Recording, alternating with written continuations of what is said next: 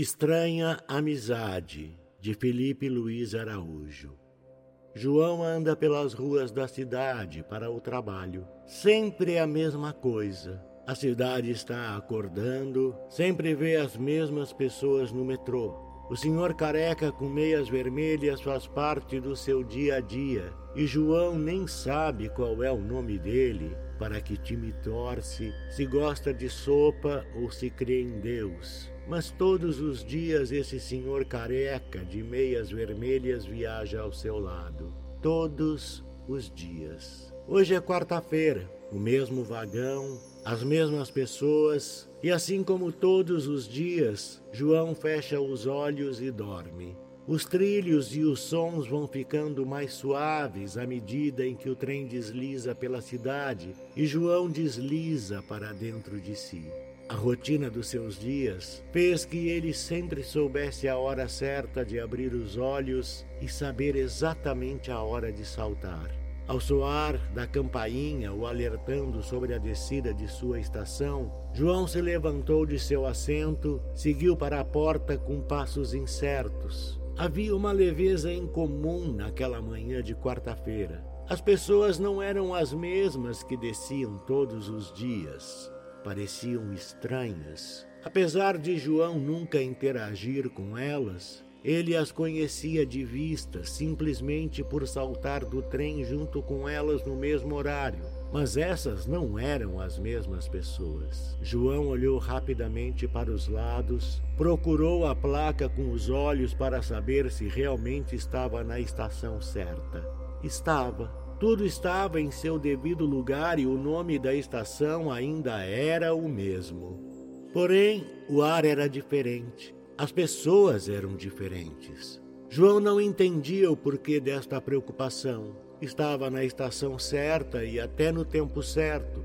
Consultou o relógio digital no hall de entrada. Seguiu seu caminho. O velho vendedor de doces a quem João sempre acenava não estava por lá. Por esse mesmo caminho, durante os oito anos em que João trabalhava como contador num escritório de contabilidade, este velhinho esteve lá, pensando agora. As feições de João mudaram bastante nestes oito anos, as do velho não. Isso nunca havia lhe ocorrido antes. João nem ao menos sabia seu nome. O velho era como a grama do canteiro ou a placa de pare no cruzamento. João sentiu-se envergonhado com esse pensamento. As pessoas em sua vida eram apenas coisas.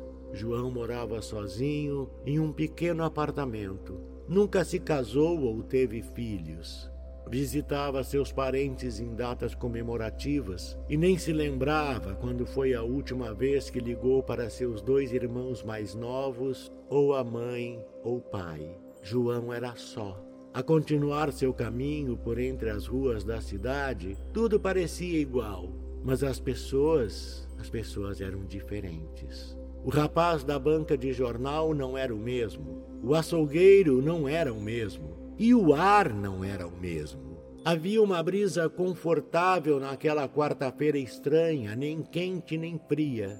João percebeu que seu caminhar era mais leve e o joelho não doía mais. Aquele tipo de dor que passa a ser uma característica, de repente tinha sumido.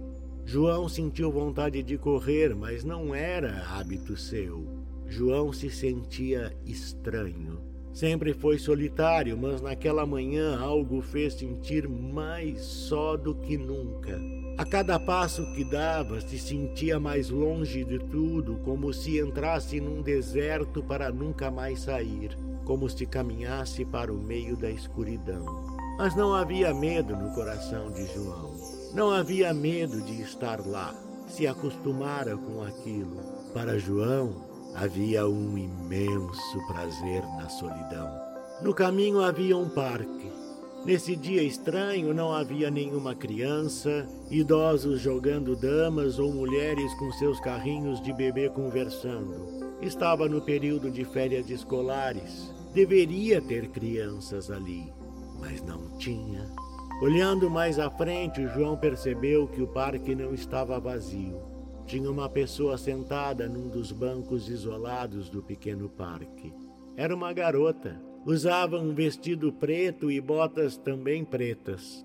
João sentiu uma estranha vontade de chegar perto da desconhecida. Seus passos o levaram a ela, ignorando o caminho do trabalho. João era metódico, nunca se atrasava, mas seria hoje que chegaria tarde ou até mesmo faltaria o trabalho. O desejo de ficar com aquela moça desconhecida era enorme.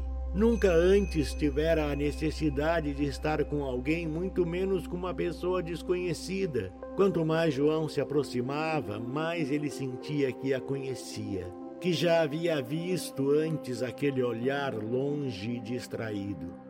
João estava convencido de que aqueles olhos fundos de quem não dorme há dias eram familiares. Os cabelos esvoaçantes e negros de quem não se penteia há tempos também não eram estranhos, por assim dizer. Sentou-se ao lado dela, enfim, porém não sabia o que dizer.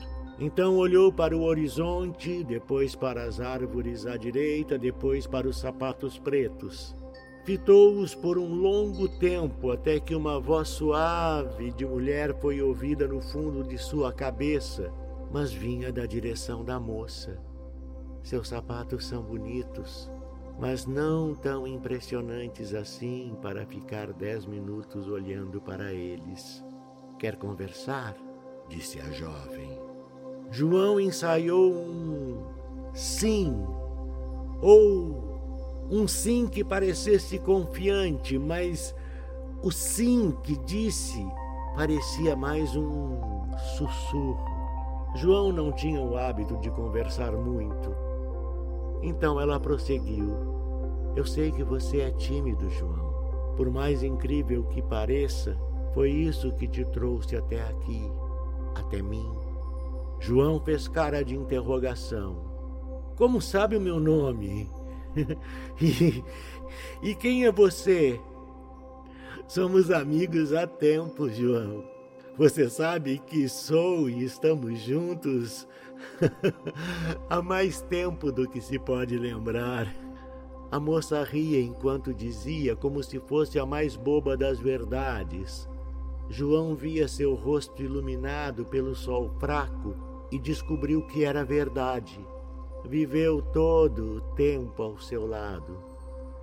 Eu estava sempre lá com você em seu apartamento, sem ao menos um gato. Você tem alergia, João. é verdade. Fui para o hospital quando meu irmão Júlio trouxe um gato para casa. Me lembro. Você ficou na internação por três dias, sozinho já era grande, podia se virar sozinho, dizia seu pai. A moça saboreou a palavra sozinho e João percebeu. Eu estava lá com você. Eu, eu, eu não lembro de você lá. Ah, se lembra sim. Estou nas suas maiores lembranças. João não sabia o que dizer. De certa forma, ele sabia que ela tinha razão. O silêncio retornou por alguns instantes, então a moça prosseguiu.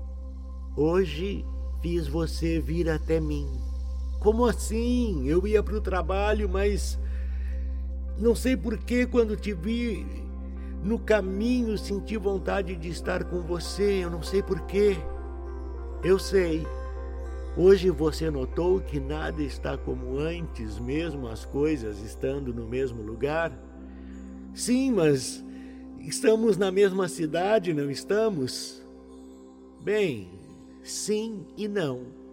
Estamos na mesma cidade de sempre, mas em um aspecto diferente. Hum, acho que entendi. Tudo que existe não é o mesmo para todo mundo. A minha mera visão pode incapacitar muitas pessoas, a você não. Você se sente confortável comigo, não é? Sim, me sinto. me sinto bem com você. João sorri para a garota que lhe retribui. A garota então toca o rosto de João. João sente como se entrasse numa banheira morna e fecha os olhos. Ao abrir os olhos, João vê que está em sua cama. Ao lado está a moça de cabelos bagunçados e olhar longe. Em volta nada havia mudado. Nada que João pudesse ter notado logo de cara. João tinha apenas a sensação de que o mundo era perfeito. Não foi ao trabalho, a noite caiu e ela ainda estava lá. João estava apaixonado e nada mais importava. A moça ficou com ele. Algum tempo depois, o qual João não sabia dizer quanto, não sabia dizer se eram semanas ou meses, ele acordou numa manhã sem ela. Levantou da sua cama e não mais havia. Foi à sala e em todos os outros cômodos do apartamento e não havia. Somente rastros. Um só prato à mesa, apenas uma escova de dentes no armário do banheiro, uma cama de solteiro, um lar sem vida. Sentou-se na poltrona de frente para a TV sem ligá-la. Então João ouviu uma voz de mulher perto do seu ouvido. Não era a mesma voz da garota que estava com ele antes. Calmamente ele olhou em direção à voz. Era uma mulher bonita, com um belo sorriso, enquanto dizia: Vamos, está na hora, João. Não entendo. Vim te buscar. Você morreu. Como foi isso? Eu nem soube. Isso é alguma brincadeira? Eu não estou entendendo. O desespero começou a tocar em seu coração enquanto João, atarantado, andava depressa para o quarto. Acompanhado pela mulher, ele se viu deitado na cama como que dormindo. Mas ele sabia que estava mais acordado do que nunca. Estava morto, sabia disso. E até para sua surpresa, ele não se sentia triste nem tinha medo. Se virou para a mulher ao seu lado e disse: como isso aconteceu? Você teve uma parada cardiorrespiratória, João. Faz algumas horas você estava dormindo, não sentiu nada. Onde está a garota que estava comigo? Este tempo todo você nem sabia quem era, não é, João? Não era uma bronca, mas João se sentiu um menino sem saber o que dizer. João, você estava com a solidão, acompanhado por ela por todo esse tempo. Como um raio, aquilo acertou em cheio o pobre homem morto. Como? A solidão me manda algumas pessoas, João. Você foi um deles. Você não sabia que solidão também mata? Você não leu os jornais? Não. Agora vamos. Tem um monte de coisas novas para você conhecer e talvez a encontre outra vez. Acho improvável. Do outro lado tem muita coisa diferente. Ele passou por ela calmamente em direção à luz que vinha do outro lado da porta do quarto. Ela o seguiu e fechou a porta. Do narrador. Carlos Eduardo Valente é ator, diretor de teatro, dublador, narrador de audiobooks e também formado em psicologia. 65 anos de vida bem vivida e cheio de histórias para contar, mas prefere contar e interpretar as histórias dos outros. Até tenta escrever um pouco, mas não tem a disciplina necessária como tem nessas outras áreas citadas. Depois de morar 20 anos em Porto Alegre, Voltou a Pelotas, onde se formou em psicologia. Morou em São Paulo um bom tempo e agora mora em Florianópolis, para onde voltou depois de 13 anos longe da ilha. Sempre na batalha por novos desafios. Também brinca com fotografia e edição de vídeos, porque viver é bom demais. Contato carlão50 gmail.com